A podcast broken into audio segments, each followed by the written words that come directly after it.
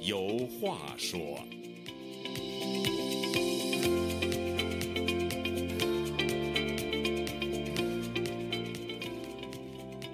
听众朋友，大家好，欢迎您再次来到《周家有话说》这个栏目，我是主持人家园。西方有句著名谚语：“谁笑到最后，谁笑得最好。”这句话都用于鼓励人们要坚持到底，不要因暂时的挫折而灰心失望，同时也用来提醒或警告他人，不要因暂时的胜利而得意忘形。网上这两天传来消息说，中国外交部发言人赵立坚疑似染疫在家，他的妻子在微博上发帖抱怨买不到药，好无助。这不仅让人想起赵立坚曾经说过的那句话：“疫情期间，如果你生活在中国。”你就偷着乐吧。不知道此时此刻，赵立坚和他的家人以及亿万中国百姓是在偷着乐呢，还是欲哭无泪？前不久在微信上看到一篇题为《虎年笔记》的短文，文章列举了自2021年8月12号起，央视连续发表文词犀利、轰动一时的反美八评，其中第一篇就将美国定性为当之无愧的全球第一抗疫失败国。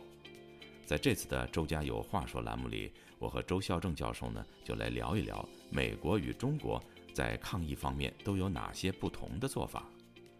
周教授，自疫情爆发到现在已经三年了，三年来呢，我们都见证了这个世纪大瘟疫在全球的演变过程，以及世界各地应对疫情的不同做法和效果。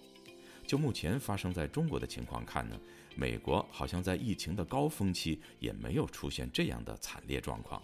您的观察呢？对，因为按照中国的，呃，这个改革开放这四十来年的一个官方语言，就叫做实践是检验真理的唯一标准。嗯，用中国的老话叫“路遥知马力，日久见人心”。现在呢，人家呃，人家那个中国呢，据说是清零和这个封城。啊，大概是也也基本也三年了，彻底失败。嗯，但中国人是嘚儿拧或者叫真儿拧跟你说瞎话，他就说美国，因为当时我在我年轻的时候我就知道嘛，当时毛泽东有一个观点叫一边倒，就是全世界人民团结起来打倒美帝国主义及其一切反动派。嗯，当时是就是在天安门上开百万人大会，当时我就站在天安门底下，因为我们当时是北京四中的高中毕业生，哎，我们就作为标兵。标兵呢，就是站在这个这个天安门广场，一共有百万人，我们站在这个人群的最前面，最前面呢就是一抬头看见就是天安门，嗯，抬头看见上面就是这个毛泽东主席、林彪副主席，当时由林彪副主席宣读毛泽东主席的五二零声明，五二零对五月二五月五月十九号开的会，嗯，五二零声明。题目我记得特别清楚，叫做全世界人民团结起来。打倒美帝国主义及其一切反动派，著名的五二零声明，就嘚儿你说瞎话呀！毛泽东说了，他就一边倒吗？后来没过多久，突然间毛泽东就说了，打倒苏修叫打倒苏修社会帝国主义，原来呢叫做一边倒，哎，苏联的今天就是我们的明天，哎，十月革命一声炮响，给我们送来了马克思列宁主义，嗯，走俄国人的路就是结论，哎，到了。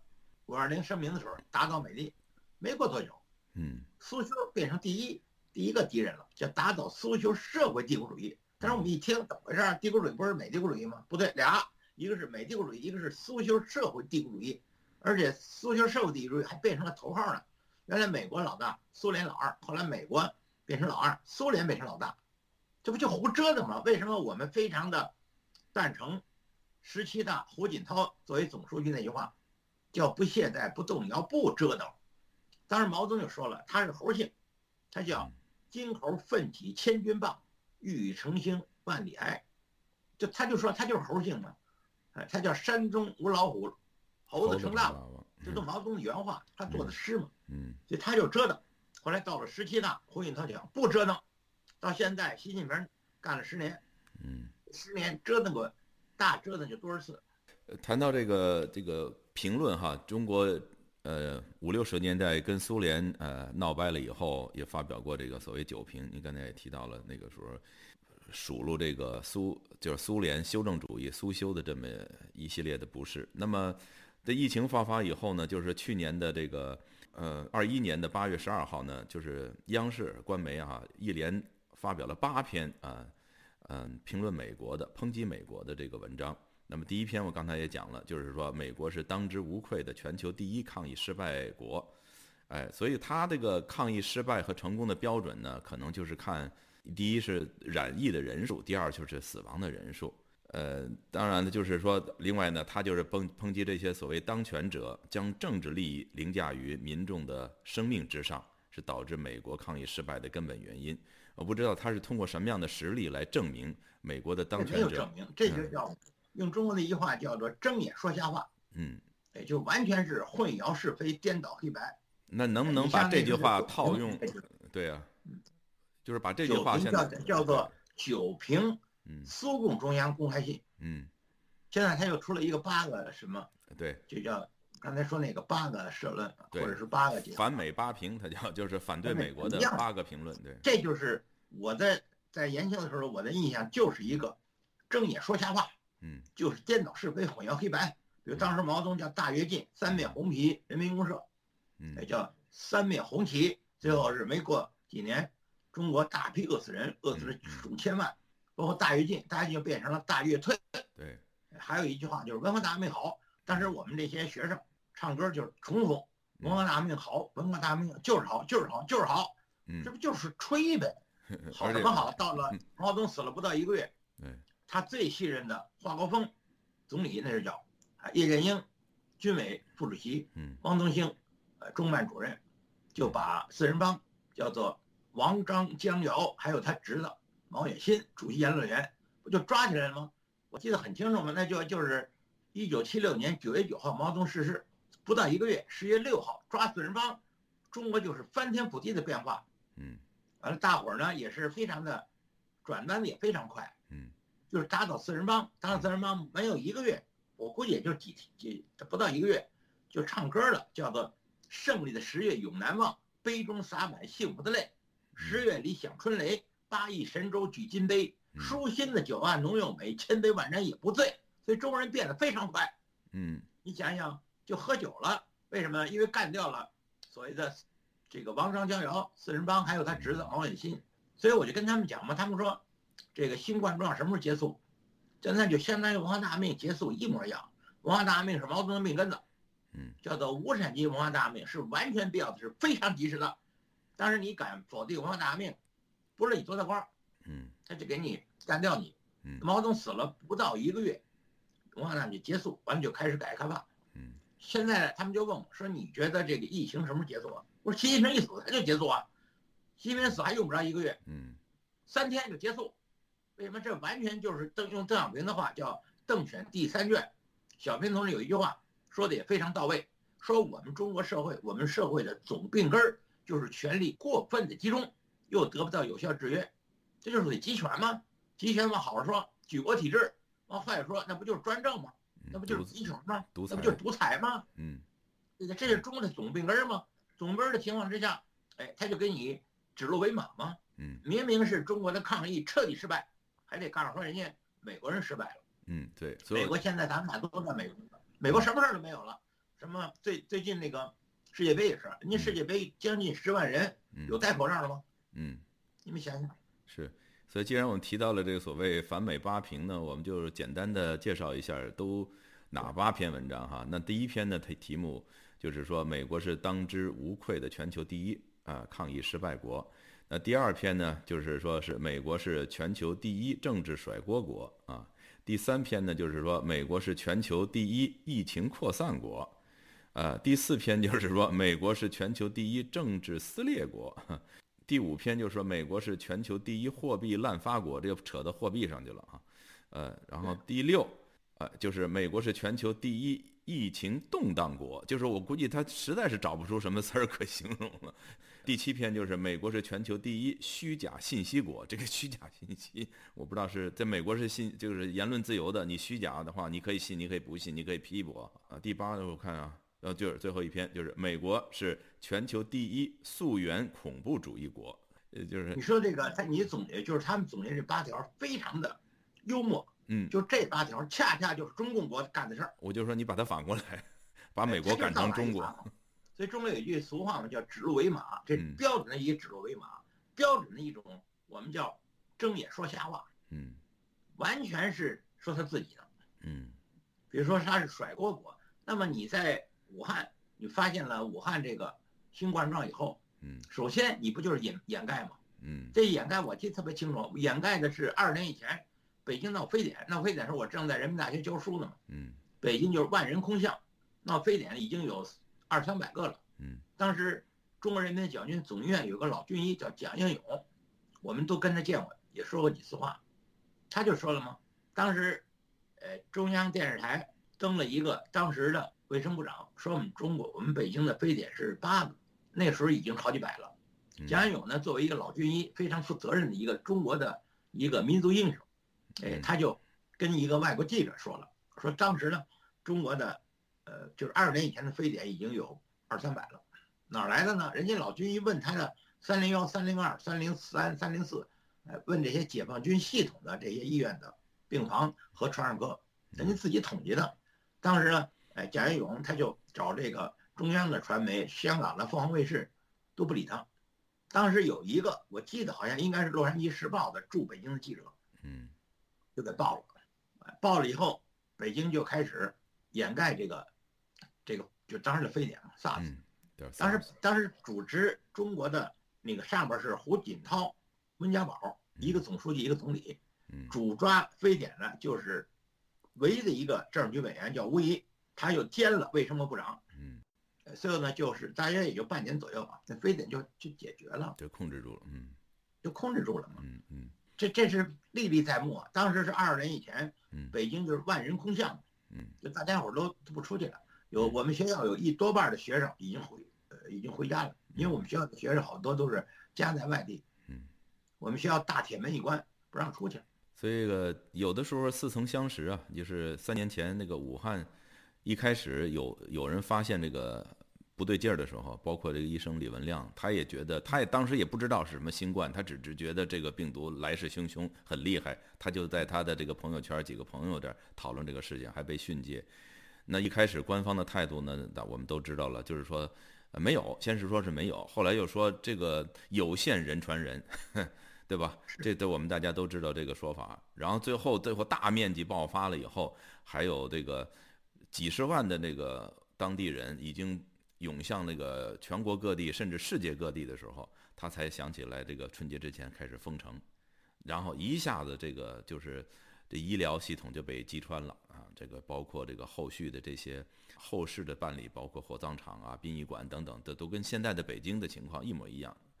北京现在的情况甚至比那个武汉的时候，据说还还还恐怖。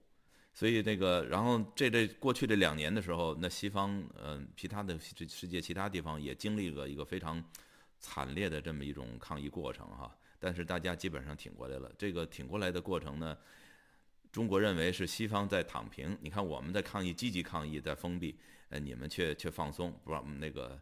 其实你仔细想想，呃，西方并没有放松，也没有躺平。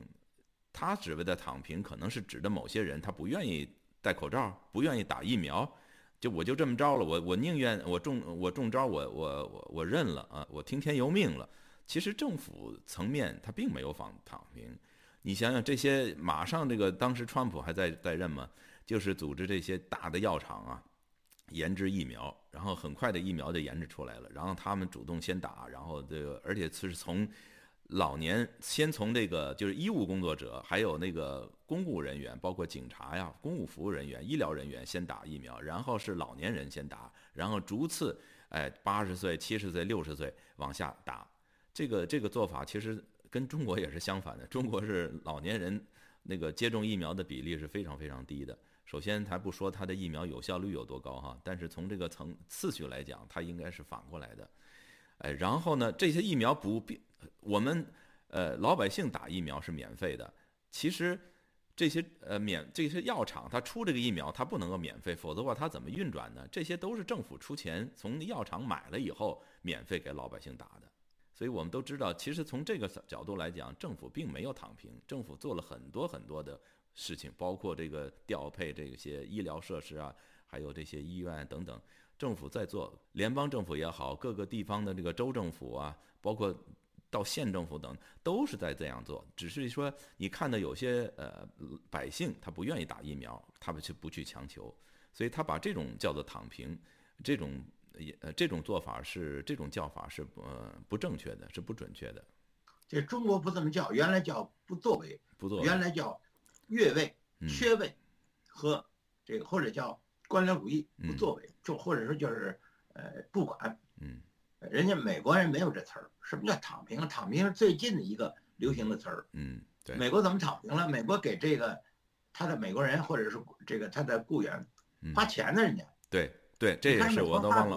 我忘了说了我，发了好几次，发了好几次，嗯对我们几个朋友嘛，就是呃，就有疫情的时候好像不能上班了，不能上班了，人家美国人说，好像我记得一个人头一次发一千二百美金的现金支票。嗯嗯你看人家美国还有这些发达国家发多少钱？中国发钱吗？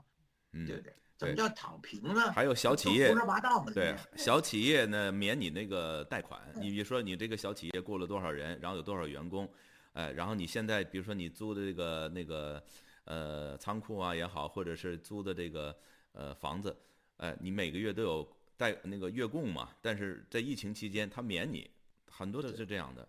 但是中国呃，据说好像没有这种做法，就是不光是小企业者，还是具体到每个百姓个人，没有从政府那儿收到一分钱。美中国这这三年就是乱作为、胡作为，或者叫缺位，或者叫越位，嗯该干的他不干，哎，对吧？他不该干的事儿他给你呃折腾。嗯你像这个清零，还有所谓的封城，嗯这不是彻底失败了吗？彻底失败了，他一天一天之内他就突然间急转弯，嗯也不也不清零了，也不封城了，嗯完了就造成这个这个流行病大扩散嗯。为什么人家有三年了，人家慢慢的很多人就得了，嗯得了之后呢，由于这个奥密克戎它的呃传染很很厉害，但是致病很低，嗯。所以人家呢就是很多特别是年轻人得了病，得了病有天然的抗体了，人家嗯，所以人家美国呢三年现在已经基本结基本就结束了，中国可好所谓的给你封城清零，嗯现在大爆发，所以那个专家有关专家我看见，今天我刚看的，就是到了明到了明年嗯。春节前后，中国有一个大爆发高峰嗯。高峰，嗯。所以中国现在北京人跟我们我跟我跟他们呢呃打个电话，他们就说嘛，北京作为两千多万人的一个首都，嗯现在有十几个火葬场，哎，烧尸体都烧不迭了。嗯，今天最新的消息说是要要等烧尸体要等一个月。你已经到了现在大批死人，你连烧尸体都来不及了，还说人家美国这个不成那个不成了，就嗯，这就对瞪你那说瞎话。对，还是那句话，指鹿为马，已嗯经到了已经登峰造极的程度了。嗯哎，所以说中国人已经没有办法。嗯，所以就前前天吧，前几几几个礼拜就举白纸了，开始，嗯嗯对以前都开始举白纸了。嗯，所以另外一个说，说什么呀？一切在不言中。中国政府，你就是一个反动政府，所以你就你就不让人家看，不让人家听，不让人家说，封贴、删号，还有就是断网，嗯这不就是做贼心虚吗？嗯，还有一个现象值得值得呃留意哈，值得讨论，就是，呃，美国虽然前些日子宣布对中国进行高科技的这种所谓限限售哈，包括这个比如说的芯片啊，只只能有十四纳米以上的这个芯片卖给你，再再再先进的就不卖你，它在这个呃高科技方面啊对你有一些限制。但是攸关老百姓生命的这个疫苗啊，还有特效药方面，美国说了，呃，提供有效疫苗就是 mNRA 那个疫苗，就是呃遗传那个遗传遗传基因那个疫苗，比中国那个灭活疫苗要有效嘛。但是好像德国也也提出这样的要求，说我可以提供那个德国的疫苗，但是好像中国拒绝了，不用。中国当然，中国就是穷兵黩武嘛，所以原来到了小平，毛泽东一死，他改变了毛泽东以阶级斗争为纲，改变了这个这个政策，搞了一个叫以经济建设为中心，一百年不动摇。用胡锦涛的话就叫聚精会神搞建设，一心一意谋发展。到了习近平一上台改了，哎，韬光养晦他也改了，嗯哎，他现在是斗争，他最近他一讲讲了几十几个斗争，几十个斗争。嗯哎，斗争呢，他就搞跟美国搞全面军备竞赛，航母舰原来我没有，后来有了一个是从乌克兰骗来的，嗯，现在已经造了仨了，据说还要再造仨呢。嗯全面搞军备竞赛，他有没有钱？他有的是钱，嗯他不干正事儿。人家美国人呃发达国家有钱，人家直接发给老百姓。嗯呃他呢，他就把那钱，就是我们叫给他起的外号大傻逼。所以他当然他不让你说了，他能让你什么说？为什么？我就是说那四个字儿：做贼心虚。一个政府干的好事儿，大肆宣传，嗯。干的全是缺德事儿，他能让你说吗？对你想想，如果这个疫情到处爆发，北京这么严重的疫情，你看那个新闻联播，好像你这个你你要是看新闻联播，你都不知道中国发生了这种呃疫情的大变。化嗯，呃，另外呢，你如果这种情况发生在任何一个呃民主国家的话，我估计这总统三天两头都得出来呃举行记者会，然后因为。底下这些记者呀，底下其他的一些老百姓，他得问呢，就有你你这你是一国之君，你是一国的领导，这个这个国家现在什么样了？采采取什么样的应对措施？你得随时的通报给的百姓啊，就是通通报给普通的百姓啊。但是你看，习近平最近这一两个星期，我看他好像就在一个经济会议上说了几个，说呃参加了一个什么中央经济会议吧。一个是说他强调他是关注他是。呃，保护这个私营企业的，还有一个就是要要在这个中国什么宪法实施四十周年里头，说他是要求所有的组织都是尊重宪法的，就提了这么两件，好像对这个疫情都没怎么说。嗯不是他就是瞪着你说瞎话嘛。嗯你想他敢举行过记者招待会吗？嗯，对，这也是一总理个敢举行过。嗯哎，你像这个李克强也敢也举行过，温家宝也举行过，嗯嗯就是他一次也不敢。嗯，他要没有稿子，他敢说话吗？对，他在外国好像举行过，就是也不是举行了，就是人家的一个呃访谈访谈活动，呃提了个问题，然后他呢一下子就卡住了，然后他说我得看看我的小本本有没有这份这个内容。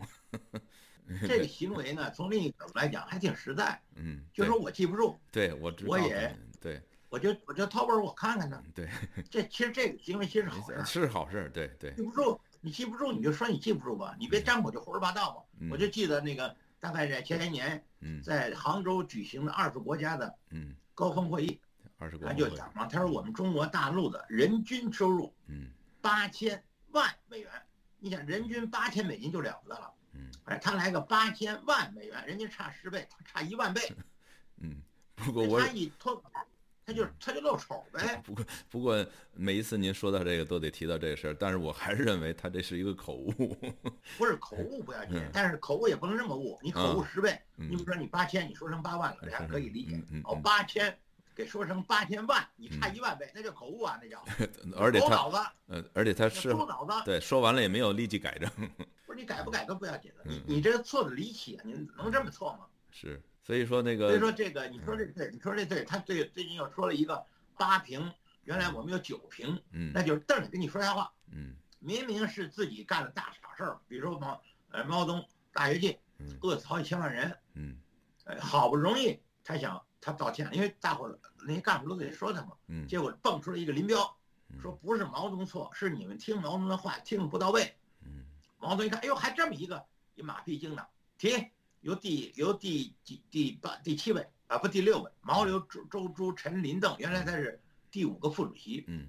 权力系统他排第六位，哎，后来把他提成第二位，嗯。哎，刘少奇原来是毛刘，刘少奇第二位，刘少奇变成给出了这个什么了，出了常委了，哦所以叫林彪就就这么事儿，把到现在九十五十一年了，嗯所以毛泽东在九大上就给他定为他的接班人，对不对？结果怎么样？林彪不到两年就跑了，嗯这都什么这都什么丑闻呢？嗯你给他写到九大党章里头了，管什么用啊？所以你看看中国出这个丑闻，呃一个是他死了不到一个月，他最信任的所谓四人帮还有他侄子，就是让最他最信任的华国锋、呃叶剑英、王东兴就给抓起来，就粉碎四人帮，嗯，对不对？那个林彪也一样，写在党章里头了嗯，也就是很短时间内，林彪就变成林贼。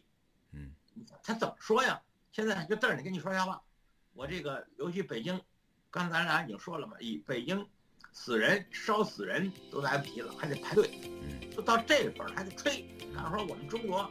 美国又这个不好，那我美国这他说这美国这八条完完全全是颠倒是非、混淆黑白。美国哪条比你好？他就是一百八十度的给你颠倒是非、混淆黑白。是。所以为什么我老总结他们叫八无呢？